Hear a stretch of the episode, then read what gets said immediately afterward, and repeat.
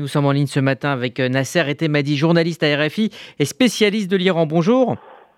Bonjour. Merci d'être avec nous euh, ce matin. Alors, euh, depuis plusieurs années, on le sait, l'Iran ne peut pas agir sur le sol israélien et bien tente de s'en prendre aux Israéliens en dehors, donc à l'international. D'où vient cette doctrine et quel en est le but? En fait, force est de constater, c'est vrai, à l'extérieur d'Israël, mais je pense aussi que malheureusement, le régime iranien agit euh, depuis un bon moment sur le sol, même israélien, depuis notamment le Gaza, voire la partie palestinienne de Jérusalem par l'intermédiaire des groupes tels que le djihad islamique et le Hamas, devenus comme le Hezbollah des groupes mercenaires du régime iranien prêts à tout moment euh, sur l'or de Téhéran, bien évidemment, à tirer sur cachette, à lancer leurs missiles euh, de conception iranienne euh, sur Israël, en échange, bien entendu, toujours de l'argent. Personnellement, j'étais même étonné d'entendre parfois sur le net, parmi les assaillants des bus israéliens à Jérusalem-Est, des gens qui parlaient arabe avec un fort accent iranien. Cela dit, attaquer non pas seulement les Israéliens, mais tout simplement les Juifs, ça a toujours été euh, priorité absolue du régime islamique et des gardiens de la révolution depuis leur naissance il y a 44 ans.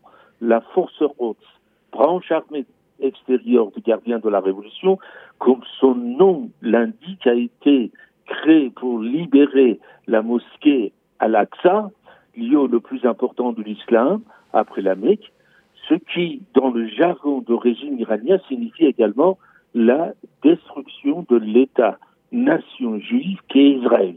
À partir de là, on peut considérer que cette destruction est à la fois le but, la raison d'être, et tout simplement l'ADN du régime iranien.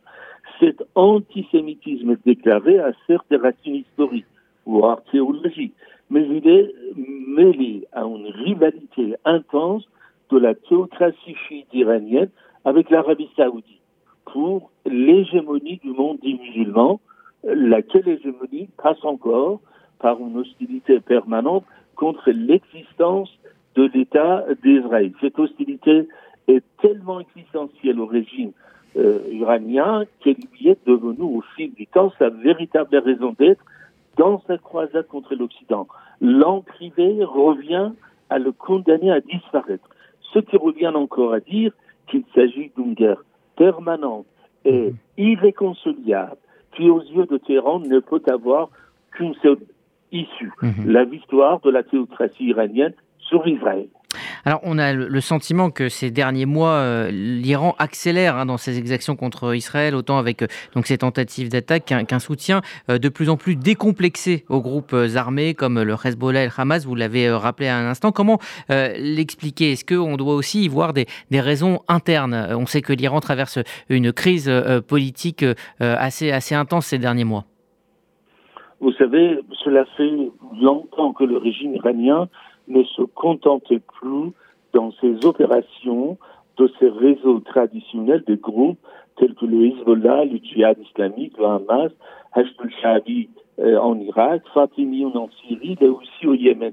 Les gardiens de la révolution et surtout sa branche extérieure, la force Roth, sont à la tête des plus vastes réseaux de trafic de drogue depuis l'Amérique latine jusqu'à la Jordanie, la Turquie, le pays du Golfe Persique, la Caucase et l'Europe. À ce titre, euh, les gardiens de la Révolution délèguent de plus en plus leur opération, en particulier même contre leurs opposants, les juifs, euh, à des groupes criminels, surtout aux euh, narcotrafiquants. Cette pratique a plusieurs avantages pour le régime iranien. Elle lui permet notamment de payer les de ne pas s'impliquer directement dans les opérations terroristes quand cela est nécessaire. Ce vaste réseau de groupes terroristes et criminels donne à la fois une influence et une puissance d'action importante au régime iranien qui possède aussi pour ses actions terroristes tous les moyens logistiques et militaires et la richesse d'un pays. Ces vastes réseaux criminels de plus en plus, euh, les groupes terroristes islamistes mhm. aux ordres de terrain, qu'ils soient chiites ou sunnites, font également du régime iranien le premier facteur de déstabilisation de la mhm. région. déjà impliqué par ces drones dans la guerre d'Ukraine, aux côtés de Poutine, il me semble désormais inévitable que l'implication même du régime iranien dans cette guerre devienne beaucoup plus importante après la dérive euh, du groupe Wagner.